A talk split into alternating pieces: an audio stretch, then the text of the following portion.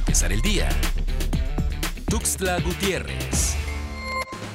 Tras un año, dos meses sin clases, algunas escuelas en Chiapas nuevamente abrieron sus puertas y regresaron a las aulas. Otras, este lunes comenzaron con la limpieza de las instalaciones para reincorporarse a la nueva normalidad, como en los planteles de los colegios de bachilleres, quienes de manera formal inician actividades el martes 18 de mayo.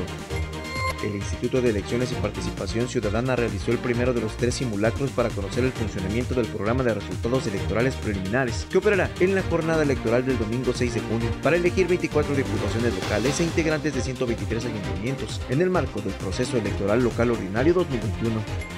Una persona perdió la vida y tres más resultaron heridas en un accidente presuntamente ocasionado por el equipo de campaña de la candidata a la presidencia municipal de Cintalapa del partido Chiapas Unido, Alejandra Aranda Nieto, esposa del actual alcalde Francisco Nava. Carlos Esponda Montesinos, abanderado del Partido Verde Ecologista de México, explicó que dichas personas pertenecen a su equipo de campaña y responsabilizó del percance a Aranda Nieto.